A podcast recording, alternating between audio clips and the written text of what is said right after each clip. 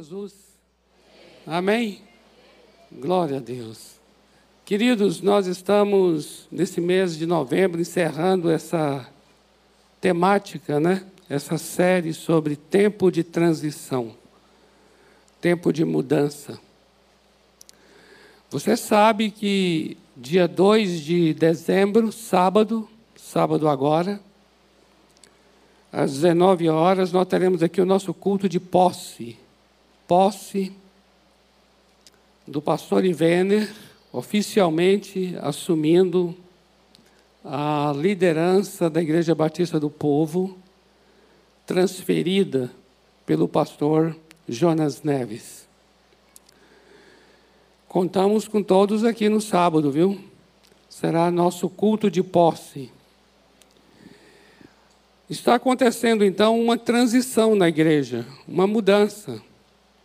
E nós entendemos que essa mudança não é só da, da liderança, mas nós estamos vivendo num tempo de mudança, e creio eu, a igreja em particular, vivendo um, um período de mudança também. E isso inclui a sua vida. Então, sua vida está dentro dessas mudanças. Amém? Mudanças acontecendo na sua casa, no seu trabalho, na sua vida pessoal.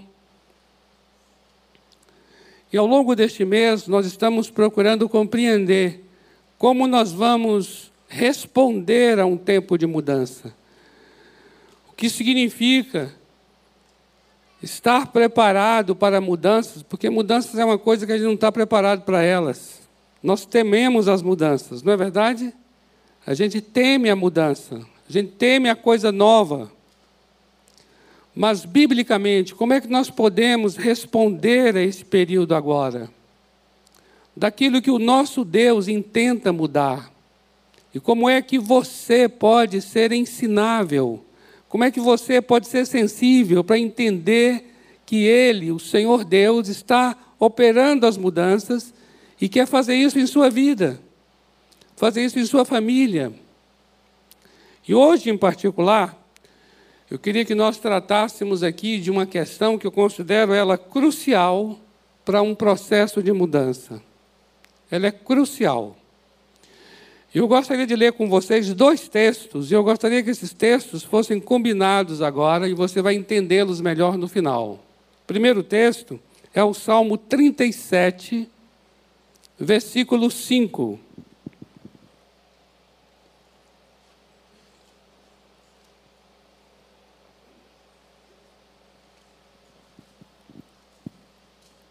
Num versículo muito conhecido nosso do Salmo, que diz assim: entrega o teu caminho ao Senhor, confia nele e o mais ele fará. Você já conhecia esse versículo, não já? Olha só o que diz aqui: entrega o teu caminho ao Senhor, confia nele e o mais ele fará. Amém? Entrega confia, e o mais ele vai fazer. O outro texto que eu gostaria que a gente combinasse com esse é Lucas capítulo 14, versículo 33. Lucas 14, 33, que diz assim: Assim, pois, todo aquele que dentre vós não renuncia a tudo quanto tem, não pode ser meu discípulo. Assim, pois, todo aquele que dentre vós não renuncia a tudo quanto tem, não pode ser meu discípulo. Nós vamos combinar esses dois versículos e você vai compreendê-lo bem no final. Sobre a palavra entrega e a palavra renúncia. A palavra renúncia, ela vem de uma palavra grega que o significado é bastante interessante. A palavra apotasso, na língua grega, significa despedir. Significa separar.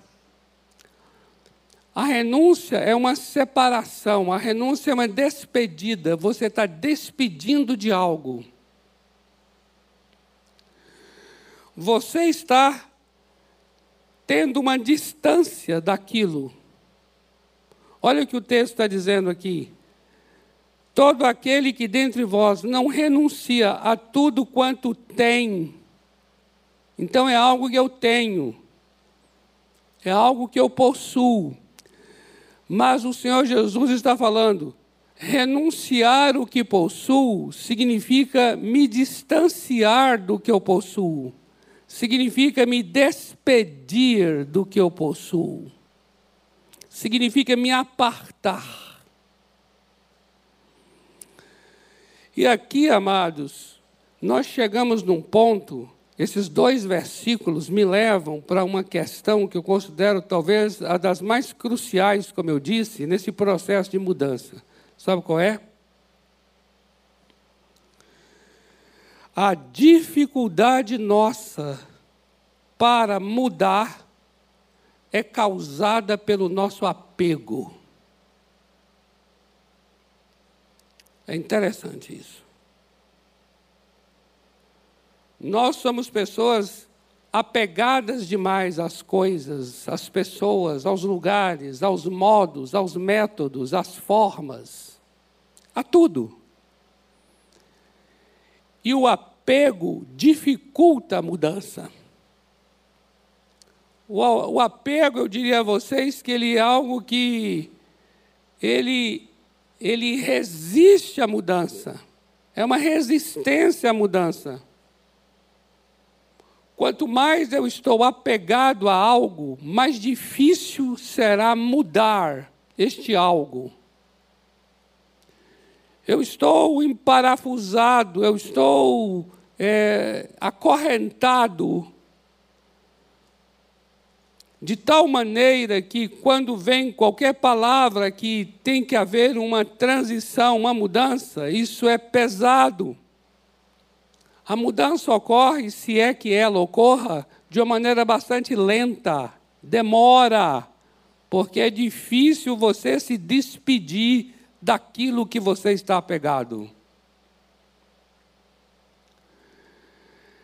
Existem muitas situações, eu já observei na minha vida e na vida de pessoas, em que há uma demora para mudar. E isso é por causa do apego. Ou então, a pessoa vai estagnar naquele lugar. Ele fica ali, ele não aceita mudar por causa do apego. A mudança, muitas vezes, ela é demorada. Vai acontecer muitos anos depois, por causa do apego. Quanto mais apegado você está, menos você se torna é, facilitador de qualquer transição. Quanto mais apegado eu estou, seja de ordem emocional, seja de qualquer natureza esse apego, qualquer voz que traga novidades, eu tenho dificuldade de escutar. E eu comecei a observar isso. Nesse momento agora que nós estamos falando sobre tempo de transição, eu falei, meu pai, como é que nós podemos mudar se nós estamos abraçados demais às coisas? A tradição, a tradição já desenvolveu um apego tão grande. Como é que essas tradições serão alteradas, mudadas, se nós estamos muito, muito presos a elas? E eu comecei a orar para dizer assim: Senhor, por que nós nos apegamos? Onde estão as questões, vamos dizer assim, as causas, as raízes, que fazem com que eu me apegue tanto às coisas e, portanto, dificulte qualquer processo de mudança? E eu gostaria de compartilhar com vocês três aspectos que tornam difíceis e pesadas as nossas vidas e que atrasam a mudança e até é capaz de resistir a ela a ponto de não darmos ouvido ao que Deus tem para fazer. Queria que você, primeiramente, abrisse sua Bíblia aí no primeiro livro das Crônicas, capítulo 29, versículo 15. Primeiro livro das Crônicas, capítulo 29, versículo 15. É a oração de Davi. Davi está orando, agradecendo a Deus porque o povo trouxe tantas ofertas para o templo. E Davi então vai reconhecer que aquilo que o povo está fazendo não é porque é uma obra do povo, mas é uma obra de Deus. É Deus quem é o dono do ouro, Deus que é o dono da prata, Deus é que tem o poder, Deus é que tem a autoridade, Ele é que tem o governo, Ele é que tem o domínio. É dele que tudo procede. E aí, nessa oração de nessa oração de de Davi, ele diz aqui, ó, 1 Crônicas, capítulo 29, no versículo 15, ele diz: Porque somos estrangeiros diante de ti e peregrinos como todos os nossos pais. Como a sombra são os nossos dias sobre a terra e não temos permanência. A partir desse texto, eu queria dizer uma coisa para vocês que eu diria aqui que é a primeira coisa que dificulta bastante o processo de mudança. Sabe qual é? É o caráter de permanência que nós damos às coisas. Nós achamos que as coisas elas permanecerão para sempre, porque elas sempre foram daquele modo. Elas sempre, as coisas sempre foram daquela maneira. Observa bem, o conceito que eu e você temos com algo, pelo fato de achar que aquilo sempre esteve ali, nos dá a ilusão que aquilo ali não vai mudar nunca. Não é verdade? Pau que nasce torto, vai morrer torto. Esse é um provérbio absurdo, mas existe. O que quer dizer? Quer dizer assim: as coisas como sempre foram, sempre continuarão a ser as mesmas. Por quê? Porque eu e você é que damos um caráter de permanência para as coisas. Porque as coisas, amados, elas são precárias, todas elas, todas elas, precárias. Mas nós damos um caráter, parece de eternidade, parece que elas estão eternizadas. Você acaba se assustando, eu fico lembrando, eu fico, como eu gosto do futebol, né? Aí aparecem algumas algumas mudanças acontecendo no futebol que determinado clube resolveu mudar o escudo do time, o escudo do time. Aí parece que mexeu com a alma do povo, do torcedor daquele time. Parece que ele vai deixar de, de aquele, aquele clube vai deixar de existir pelo fato do seu escudo ser alterado. Por quê? Porque esse escudo estaria há 114 anos. Você compreende isso? Amados, quando nós, quando nós nos habituamos com algo que estava ali durante muito tempo, a gente dá a esse algo um caráter de permanência, um caráter de imutabilidade. E quando Deus vem para dizer não será mais assim, me assusta e te assusta, porque você não consegue imaginar que seja diferente do que você, desde criança, estava habituado. Está compreendendo o que eu estou dizendo? Amados, em nome do Senhor Jesus Cristo, o Senhor Jesus, quando ele chegou, ele chegou num tempo em que o povo estava enraizado em suas tradições, habituado, acostumado e uma das coisas que o povo estava acostumado era o templo. O templo. O povo não vivia sem o templo. O templo era algo quase que assim permanente. Parecia ser um templo indestrutível. E aí Jesus chega lá no capítulo 4 do Evangelho de João e vai dizer assim para aquela mulher samaritana, uma mulher que estava totalmente presa a uma tradição. Ela, ela bebia a água do poço, do poço de Jacó, onde ela falava assim: Nosso pai Jacó, o pai Jacó, sabe o pai Jacó? Gente, o pai Jacó nos deu esse poço. Olha que coisa. A mulher está ali, ó, presa. É, o pai Jacó vai mudar nunca. E ela, como samaritana, adorava em Samaria, e o judeu adorava onde? Adorava em Jerusalém. Cada um tinha o seu templo, e o templo já tinha alcançado um lugar, um lugar de permanência, um lugar de imutabilidade. Aí Jesus chega e diz assim: A hora chegou e agora é, mulher, que não adorareis nem aqui e nem ali, mas vocês adorarão em espírito e em verdade Sabe, esse templo não ficará pedra sobre pedra. Será todo ele destruído, como de fato foi no ano 70 pelos romanos. E aí, cadê o templo? Cadê o templo de, de dezenas, dezenas e centenas de anos?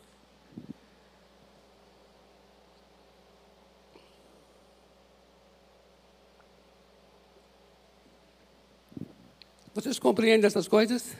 Amados, nós somos pessoas muito assim. A gente acaba se formando e se modelando por aquilo com o qual a gente sempre está acostumado. A minha, a minha tese lá de em Ciências da Religião, quando eu fiz aqui na PUC, foi baseado num autor, Peter Berger. Ele é um sociólogo e teólogo luterano. E ele traz um. E ele tem um livro, O Dossel Sagrado, onde ele defende uma tese que é a construção a construção da realidade, a construção social da realidade, mostrando que a realidade ela é socialmente construída. E nós, seres humanos, fomos nós que criamos aquilo. A gente cria as leis, cria as instituições, cria as regras. E no passar dos anos, e isso é interessante porque é no passar dos anos, todas essas coisas que nós criamos ganham um caráter de imutabilidade que exercem sobre nós um domínio então eu que criei, eu que sou o criador daquilo e aquilo é minha criatura, essa criatura se levanta contra mim de tal maneira que não há como mudá-la em nada.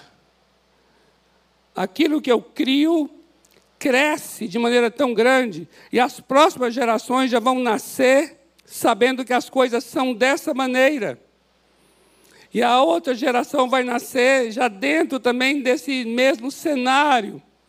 Então as pessoas começam a achar que este templo que foi criado tem o mesmo caráter imutável e permanente de uma árvore que é natural da natureza há muitos e muitos e muitos anos. É interessante como eu e você temos essa capacidade mesmo de dar uma imutabilidade para coisas que estão há muito tempo naquele lugar.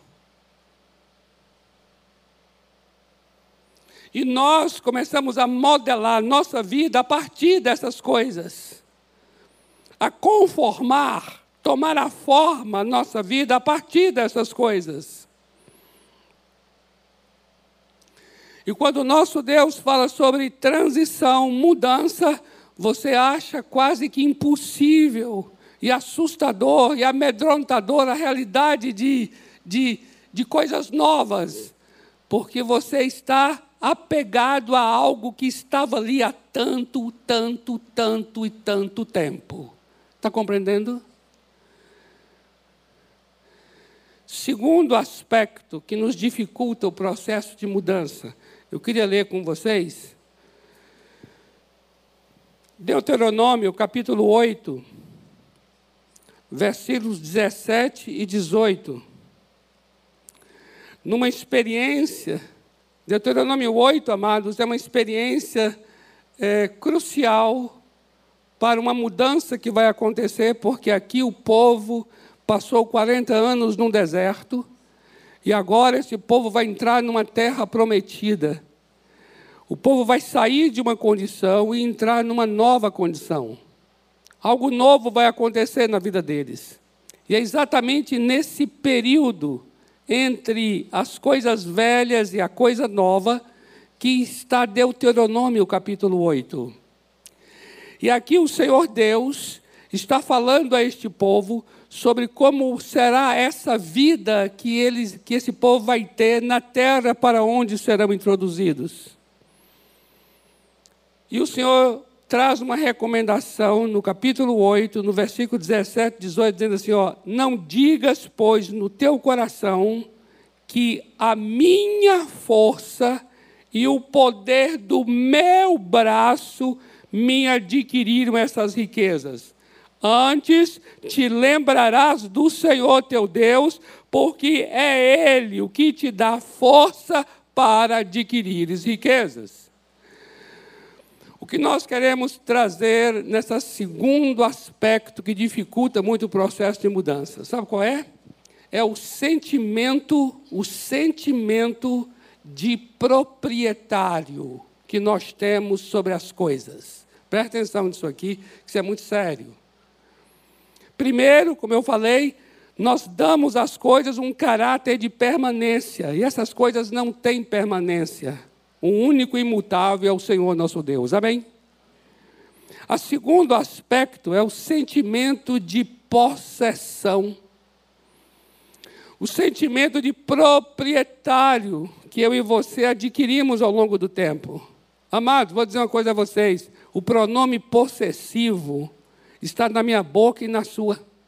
Essa é a minha casa, esse é o meu carro, esse é o meu trabalho, esses são meus filhos aqui está minha família, aqui está meu isso, meu aquilo. Amados, a gente sai com o pronome possessivo, escriturando tudo, fazendo escritura para tudo. A gente sai com o pronome possessivo, etiquetando, etiquetando, sabe assim? Isso é meu, isso é seu, isso é meu, isso é seu. Veja o que o povo está dizendo aqui. Está dizendo assim: a minha força e o meu poder é que vão adquirir riquezas. Aí o Senhor diz assim: não diga isso, porque é o meu poder, é a minha força em sua vida que te faz adquirir riquezas. Amém? Amados, permita-me dizer isso: o sentimento de possessão nos impede as mudanças. Quando você sente que você é o dono daquilo, você não quer mais que aquilo mude, porque aquilo é seu. Está compreendendo? Oh, amados, a gente está assim, ó, atrasado e atrasando essa obra de mudanças de Deus por causa desse sentimento de posse, de propriedade. Eu queria ler um texto com vocês, que é o de Oséias, capítulo 2, Olha que tremendo. Versículos de 5 a 9, mas não vamos ler todo o texto. Eu quero chamar a atenção de uns trechos aqui, porque Oséias é um profeta que Deus levantou para poder trazer a mensagem sobre a infidelidade do povo de Israel para com Deus. E essa infidelidade está aqui sendo apresentada como se o povo de Israel fosse uma mulher que prostituía com ídolos. E Deus, como sendo um marido traído, o um marido abandonado por essa mulher chamada Israel. E aqui veja só o que a mulher diz: Irei atrás dos meus amantes, que me dão o meu pão. Olha aqui, eu quero chamar a atenção dos pronomes pessoais, dos pronomes possessivos, viu? que me dão meu pão, minha água, minha lã, meu linho, meu óleo e minhas bebidas. Agora veja só o que o Senhor Deus diz logo em seguida. Ela, pois, não soube, ela é Israel. Ela é a mulher chamada Israel. O Senhor está dizendo, ela, pois, não soube que eu é que lhe dei o trigo e o vinho e o óleo e lhe multipliquei a prata e o ouro. Portanto, tornar-me-ei e reterei, reterei. Veja, reterei a seu tempo. O Senhor está dizendo agora, o Senhor Deus, que Ele vai reter. Reter o quê? Olha só aqui. O meu trigo, o meu vinho, arrebatarei a minha lã e o meu linho. Amém? Não é o teu trigo, é o trigo dele. O pronome possessivo cabe a quem é dono. O pronome possessivo é prerrogativa de quem é dono. E o único que é o dono é o Senhor nosso Deus. Nós somos mordomos. Mordomia não é possessão. Mordomia é responsabilidade de cuidar daquilo que não me pertence. Isso é mordomia. Mordomia é cuidar daquilo que não é seu. Meu trabalho, minha profissão. Não, não, não, não. É do Senhor seu Deus. E somente Ele que é dono, Ele vai, ele vai trazer as mudanças, Ele vai trazer a transição, Ele vai alterar. Compreende, amados?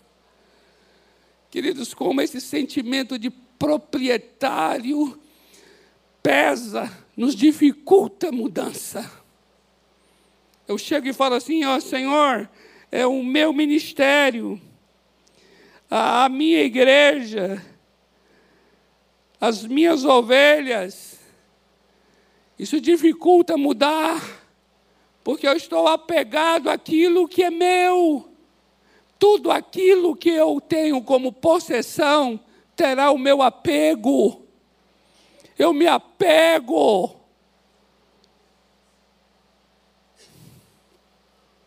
Oh, queridos, deixe-me ler aqui, 1 aos Coríntios, capítulo 6, versículo 19 e 20, que é um texto que vai colocar minha vida e a sua no devido lugar, um lugar saudável.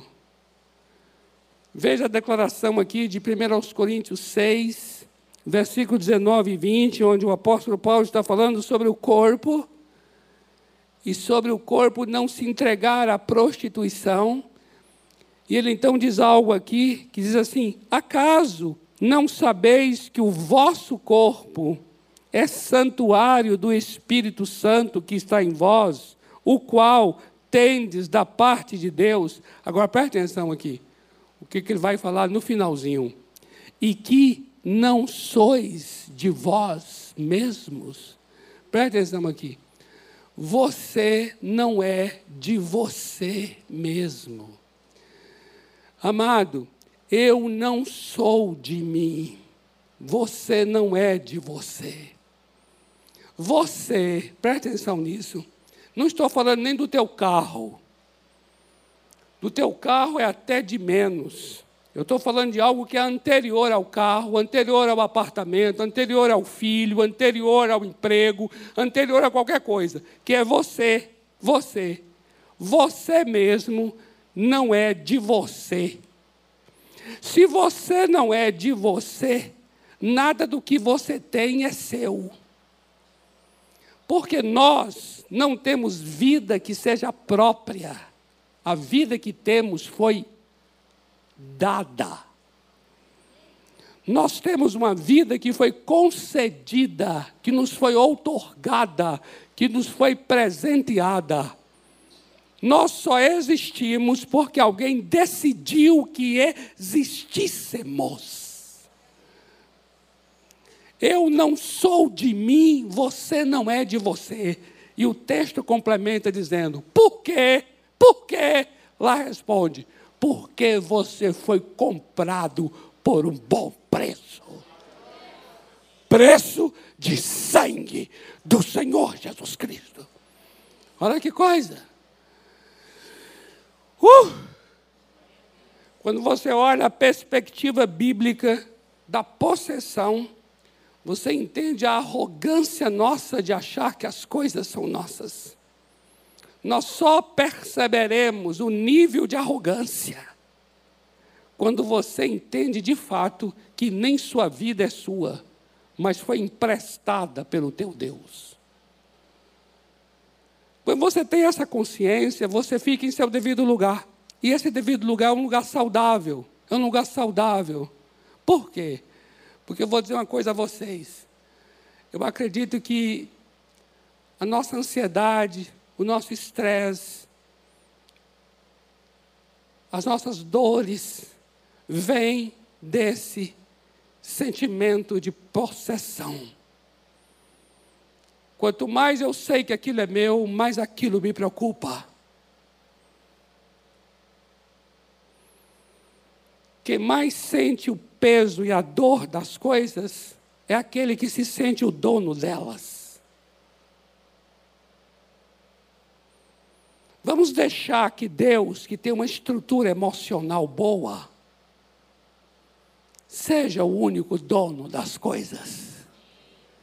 Porque nós não temos competência para ser possuidores de nada.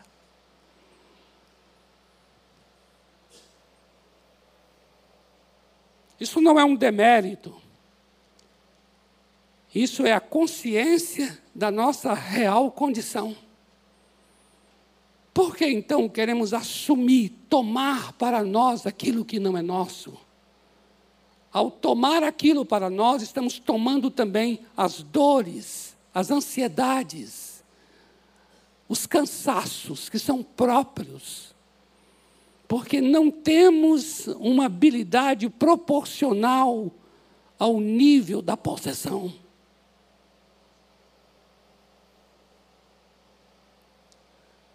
Eu não sou de mim, você não é de você. Nós somos do Senhor nosso Deus.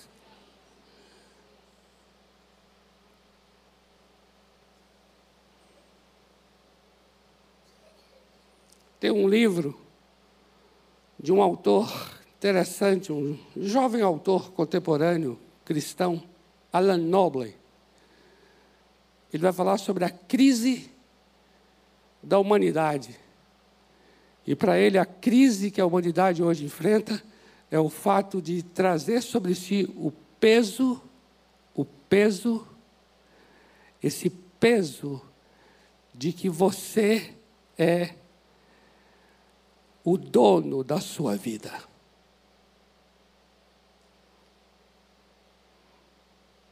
O peso de que você pertence a você mesmo. Isso está trazendo problemas sérios para a humanidade. É interessantíssimo esse livro. É uma abordagem, eu diria, original, inédita porque nós pertencemos a Cristo e não a nós mesmos.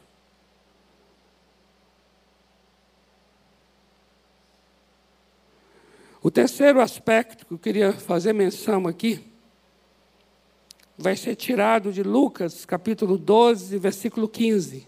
É o terceiro aspecto e último do porquê tem sido difícil a mudança pelo fato de nós nos apegarmos tanto às coisas. Nós nos apegamos, primeiramente, porque aquelas coisas estavam ali para sempre. Tudo que é, tudo que é muito tempo, a gente se apega. Segunda razão, a gente se apega porque temos o sentimento que aquilo é nosso, é propriedade nossa. E o terceiro aspecto está aqui, em Lucas 12, 15, onde Jesus diz assim: Tende cuidado e guardai-vos de toda e qualquer avareza, porque a vida de um homem não consiste na abundância dos bens que ele possui. Qual é então o aspecto que nos leva a pegar muito as coisas? É o fato de nós acharmos que nós somos definidos por aquilo que possuímos e definidos por aquilo que fazemos. O teu trabalho se torna a tua identidade. O tanto de propriedade que você possui define quem você é. É assim a sociedade de hoje. Você acaba sendo definido pela abundância dos teus bens. E o texto está dizendo aqui que a vida de um homem não consiste na quantidade de bens que ele possui. Agora veja bem, entenda bem uma coisa aqui. Se a minha identidade é definida pelo que eu faço e Deus quer fazer uma mudança nisso que eu faço, eu vou resistir e não aceito. Por que eu não aceito? Porque eu estou sendo definido em identidade naquilo que realizo. Se não vai ter mais do que realizo, então eu vou deixar de existir. Por isso que a aposentadoria machuca tanto as pessoas? Por que machuca? Por que machuca? Porque a pessoa passou anos realizando aquele trabalho e agora ele vai não mais realizar? É por isso que mudar de casa depois de 20, 30, 40 anos é uma, é uma mudança dolorosa. E a pessoa é capaz de nem mudar, mesmo Deus querendo que ela mude. Porque ela fala aqui: minha vida está nessa casa. Não, não, não. A tua vida não está na casa. Tua vida está escondida em teu Deus. Amém. Uh! Agora, ó. Pera lá, pera lá. Você bateu palma, você diz amém, mas você sabe que isso é doloroso. Você sabe que isso é ir contra o que você sente. Você talvez está achando que eu estou sendo muito insensível. Não, não estou. Nós aprendemos ao longo dos anos a trazer referências equivocadas para a nossa identidade. Nós aprendemos ao longo dos anos trazer referências equivocadas para a nossa verdadeira identidade. A nossa identidade está no Senhor nosso Deus. É dele que procede quem você é, o valor que você tem. O valor que você tem não está na profissão que você ocupa. Não tenha vergonha de dizer que você é o porteiro de um prédio, é motorista de Uber. Fale! A tua identidade, o valor que você é, não está na profissão que você tem. Você se sente orgulhoso em dizer que você é médico, advogado, como se na medicina e na advocacia estivesse o valor que você possui. Amado e amada, se o meu valor está numa medicina que é precária, que é uma criação humana, que um dia está e outro dia não estará, a minha identidade também vai para o ralo. Você compreende isso? A minha identidade está naquele que era, que é e que há de vir. Uh!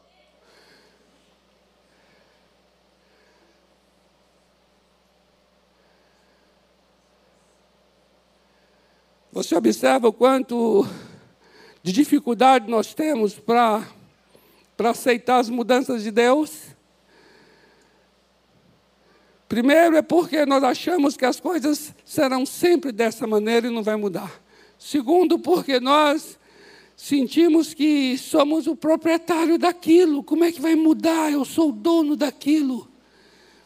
E depois, por último, a gente acha que a gente se define por aquilo que faz. Então, não muda não, não muda não.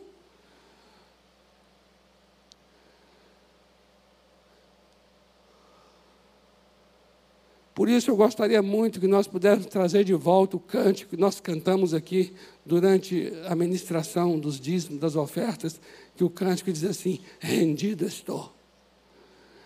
E eu gostaria que nessa noite, em uma atitude de oração muito sincera, você se despedisse. Você desse um tchau, um goodbye se despedisse de todas essas coisas sobre as quais falamos. Despedir, despedir é renunciar. É dizer assim: Deus, quem disse que isso é meu, isso é teu. Quem disse que isso aí é para sempre, só porque eu sempre vi aí, eu estou com 20 anos de idade, eu estou com 40 anos de idade, eu estou com 60 anos, eu sempre vi as coisas dessa maneira. E eu tenho essa ilusão de achar que essas coisas vão ficar para sempre assim. Senhor, eu coloco no teu altar, eu me rendo. Eu não sou proprietário de nada, eu coloco no teu altar, eu entrego aqui, tu és o verdadeiro dono de todas as coisas. E eu, Senhor, não quero absolutamente me definir. Eu não, eu não quero, Senhor, achar que meu valor está naquilo que eu realizo ou na quantidade de bens que eu possuo. Eu quero, eu quero me despedir dos meus bens. Amados, quando a gente fala de renúncia, não estamos falando de desprezo, a gente está falando de renúncia. Quando a gente fala de renúncia, não significa que a gente está falando de desfazer das coisas. Não, a gente está falando de renunciá-las. O que isso significa? Significa que você está entregando ao Senhor, você está se distanciando delas, para que? Para que você melhor cuide delas. Porque você é mordomo, você não é mordono. Hã? Você não é mordono, você é mordomo. Tá certo? Você não é dono. Sabe o que fez? Sabe o que fez Abraão com seu filho Isaac? O Senhor chegou e pediu, falou: Dê-me teu filho, entrega. E ele entregou. Sabe o que Deus fez? Deus devolveu Isaac para ele e falou: Pois eu vi que você entregou teu filho, pois agora toma ele, ele é teu filho. Compreende a renúncia? Renúncia não é você perder as coisas. Renúncia é as coisas não terem mais domínio sobre você. Renúncia é você estar leve, leve e pronto para as mudanças que Deus vai operar. Amém? O Senhor disse a Abraão: no capítulo 12, versículo 1. Sai da tua casa. Isso é renúncia. Dispersa dos seus pais, da tua parentela e da tua terra. Porque eu tenho um lugar para onde você irá. Eu vou te mostrar. Tem uma mudança que vai acontecer. Tem um novo lugar para onde você vai. Mas eu quero que você saia da casa de teu pai. Amém? Vamos ficar em pé? Podemos trazer esse cântico novamente? Rendido estou. Queridos, enquanto os irmãos estão chegando aqui para o cântico, eu quero lembrar um trecho a vocês que está em Hebreus capítulo 11, versículos de 8 a 10. Acredito que seja esse texto que fala sobre esse homem, Abraão. Ele saiu da casa do pai dele e ele foi para o lugar que Deus havia mostrado, que é Canaã. E sabe o que aconteceu ali que o texto diz? Que ele viveu na terra da promessa, presta atenção nisso aqui. Terra da promessa, a terra da promessa é a terra que Deus havia dado a ele. Promessa é Deus prometeu. Deus chegou e disse a ele assim: essa terra é tua, é tua. Aí diz o texto lá que ele viveu na terra da promessa como se fosse terra de outra pessoa. Mas era dele, era dele. Mas ele viveu como se fosse terra de outra pessoa. Como? Habitando em tendas. Ele não construiu casa, ele habitou em tendas. Por quê? Porque o texto responde: porque ele aguardava aquela cidade que tem os fundamentos fixos, cujo arquiteto e engenheiro é Deus. Uh! É, de, é desse jeito. É desse jeito. Não é tremendo isso? Você está onde você está, mas você não se fixa, você não se emparafusa, porque você sabe para onde você vai. Você sabe o que é os lugares fixos na sua vida. Você sabe que o teu Deus é o único a quem você deve se apegar. Meu Deus é o meu fundamento. Meu Deus, ele é imutável. Meu Deus é minha possessão. Ele sim, meu Deus. E sabe o que Abraão fez? Em todo lugar por onde ele andava, uma marca de Abraão era construía altar. Chegava num lugar, fazia um altar para Deus. Chegava em outro lugar, fazia um altar para Deus. Outro lugar, um altar para Deus. Por quê? Porque ele era um homem apegado a uma terra chamada Jeová, Elohim. O Senhor é a minha porção. O Senhor é a minha terra. Porque o Senhor é minha terra, eu não me apego onde estou. Eu saberei ser mordomo daquilo que não é meu, porque eu sei quem é que é meu. É só o Senhor, meu Deus. É nele que eu me defino em identidade. É ele que eu de fato possuo. E é ele que é permanente para sempre. Amém? Não é tremendo isso? É tremendo isso. Eu quero ter um coração livre para as mudanças que Deus quer operar. Você quer ter também um coração livre? Eu quero ter uma mente também disponível, um coração disponível. Que esses amados aqui também, vocês, viu, queridos, estejam abertos para o que Deus tem. Amados, quantas coisas Deus pode querer trazer de mudança para o nosso louvor? Amém? Para nossos cultos, para o nosso, vamos chamar aqui, a nossa liturgia de culto. Será que pelo fato da nossa liturgia há muitos e muitos anos ser dessa maneira, significa que para sempre assim será? Quantidade de tempo tem autoridade? Quantidade de tempo legitima a permanência? Não. O que legitima uma permanência é a vontade do nosso Deus de querer que as coisas sejam daquela forma.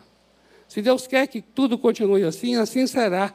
Se Deus quer que haja mudança, mudança será. Porque quem determina é o Senhor nosso Deus. A quantidade do tempo não é uma verdade absoluta. A verdade absoluta é o Senhor nosso Deus. Por isso ele pode mudar aqui, não pode. Ele pode mudar a nossa liturgia, não pode. Ele mudando, vindo dele, é bem-vinda a qualquer mudança. Agora eu quero que o meu coração e o seu, e o do pessoal aqui, seja um coração desapegado. Amém, Enzo? Desapega, rapaz. Sai da casa do teu pai. Amém. Sai da casa do teu pai, meu amado. Sai da casa do teu pai. Sai da tua parentela. Sai da tua terra para o lugar que eu te mostrarei, diz o Senhor. Eu quero te levar para outros lugares. Então, abra teu coração agora, enquanto esse cântico está sendo ministrado. Faça uma oração mesmo assim, dizendo: Senhor, eu quero mesmo renunciar, eu quero mesmo entregar ao Senhor o meu caminho, eu quero confiar no Senhor, e eu sei que tudo o Senhor fará.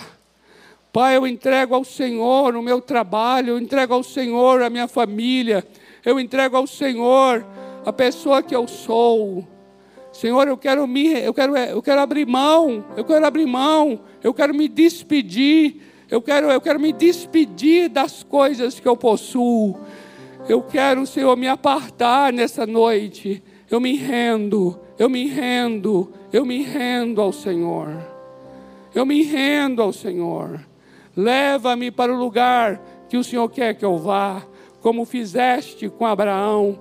Leva-me ao lugar para onde o Senhor quer que eu vá. Se é um local diferente, se é um trabalho diferente, se é uma função diferente, se é, Senhor, um ministério diferente, Senhor, leva-me, leva-me. Nada, nada é meu, minha vida é tua, eu sou teu e tu és meu. É isso que importa nessa hora agora, Senhor. Tu és a minha porção, tu és a minha verdadeira terra, tu és o meu verdadeiro lugar, Senhor. Eu me entrego a ti nesta noite. Eu coloco no teu altar nesta noite tudo que pertence a mim, tudo que leva meu nome, tudo que leva meu nome, eu coloco em teu altar nesta noite. Eu me rendo a ti. Eu não quero estar preso a nada a nada, a nada. Leva-me para onde tu queres que eu vá.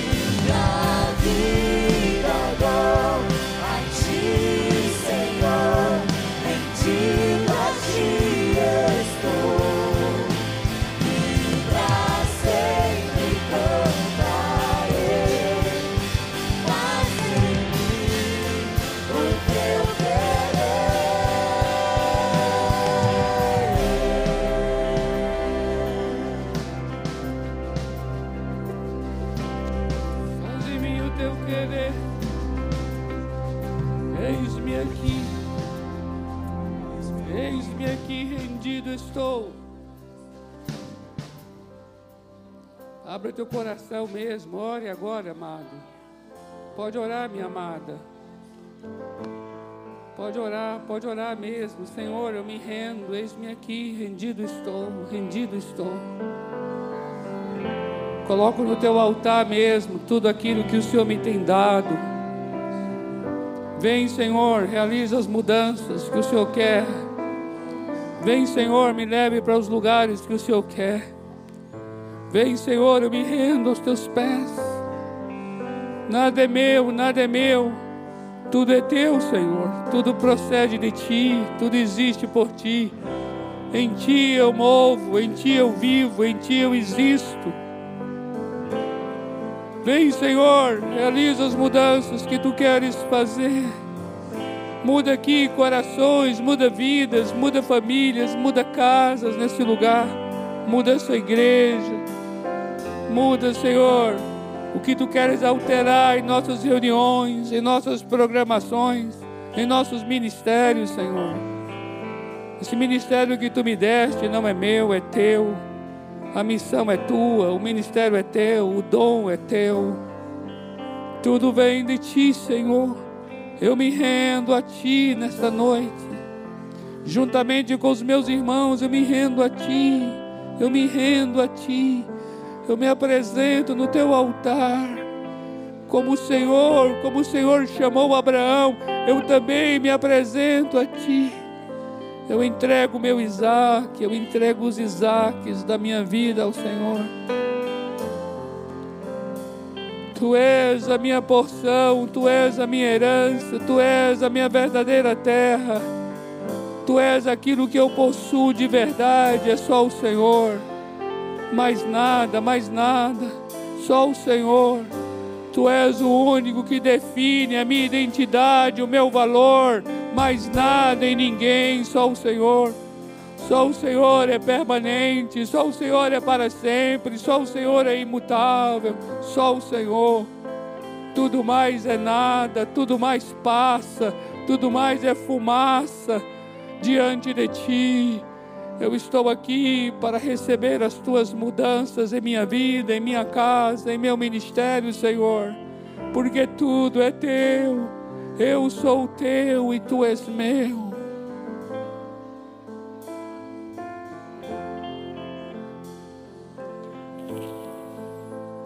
Bendito seja teu nome, Senhor.